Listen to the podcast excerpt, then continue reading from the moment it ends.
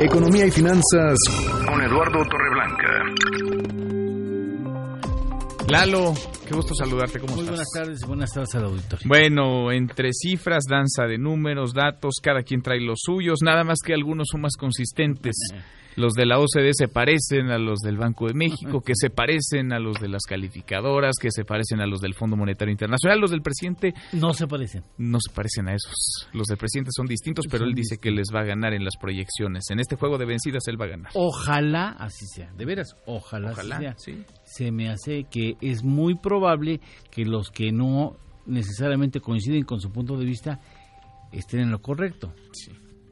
Sí, Se me haría muy raro que se equivocara el FMI, el Banco Mundial, el Banco Interamericano de Desarrollo, la CEPAL, eh, la OCDE. Que todos eh, fueran en el sentido correcto, en contrario. y En el que todos se equivocaran. Ojalá así suceda.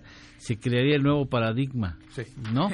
Pero bueno, finalmente hay un asunto que quisiera comentar contigo. Mira, eh, tenemos el dato del crecimiento de la economía mexicana durante enero, Ujú. 1.1. Sí. Sabemos el dato desierto y firme de febrero, 1.1. No sabemos el dato de marzo. Pero tenemos un, una primera estimación del primer trimestre. Es primera estimación. A finales de este mes habrá de conocerse el dato definitivo Un primer trimestre puede ser ajustado. en donde hay ahí una contracción. Puede ser, sí, de, de, de menos punto dos, Sí. 0.2, menos 0.2 con respecto al último trimestre del año pasado y de más 0.2% respecto al mismo periodo de hace un año. Sí. Es primera estimación, puede variar. Puede variar. Bueno, tomando en cuenta el dato del primer trimestre y de enero y febrero, los técnicos en materia económica afirman que en marzo habría una contracción de la economía, escuchen, una contracción de menos 1.7%. O sea, lo que tú, Durísimo lo eso, que ¿eh? tú Sería necesitas, sí, lo que tú necesitas para, para un crecimiento trimestral de 0.2% anual o menos 0.2% trimestral, Sí. ¿no? Es un menos 1.7% en marzo.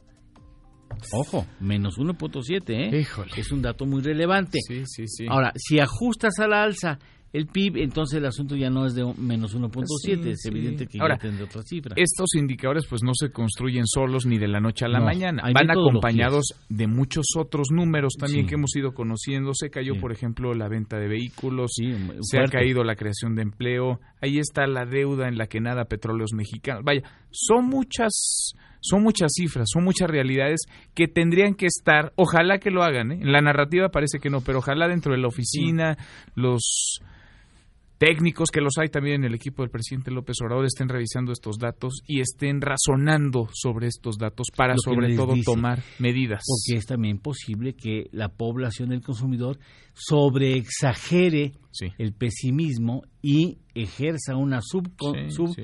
Eh, un subejercicio, digámoslo así, del gasto, del consumo y, bueno, finalmente genere, ¿no? Un, una eh, las profecías autocumplidas, Sí, ¿no? Y se complique Y más. se todavía complique más las cosas, no por la economía misma, sino por la actitud de los consumidores. Yo te doy un, do- un último dato A más. ver.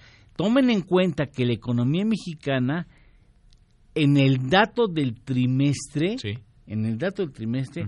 No está, eh, eh, no están considerando eventos importantes como pueden ser, por ejemplo, en el IGAE no comprendería el dato del INEGI Mira. y eso puede crear mayor pesimismo y de que la economía de Estados Unidos está creciendo 3.2% y nosotros prácticamente no estamos Eso no es, no es menor, ¿eh? No es menor. Lalo, ¿tenemos postre? Por supuesto, rápidamente, 194 países soberanos en el mundo, naciones soberanas en el mundo, ¿cuántas monedas crees que existen? Pues, ¿Cuántas eh, divisas distintas? Más o menos las mismas, ¿no? 170. 170. Hay 170 monedas distintas en el mundo, Mira. en 194 países legalmente. Interesante. Gracias, Lalo. Voy a hacer mi colección. Un abrazo, gracias. Eduardo Torreblanca.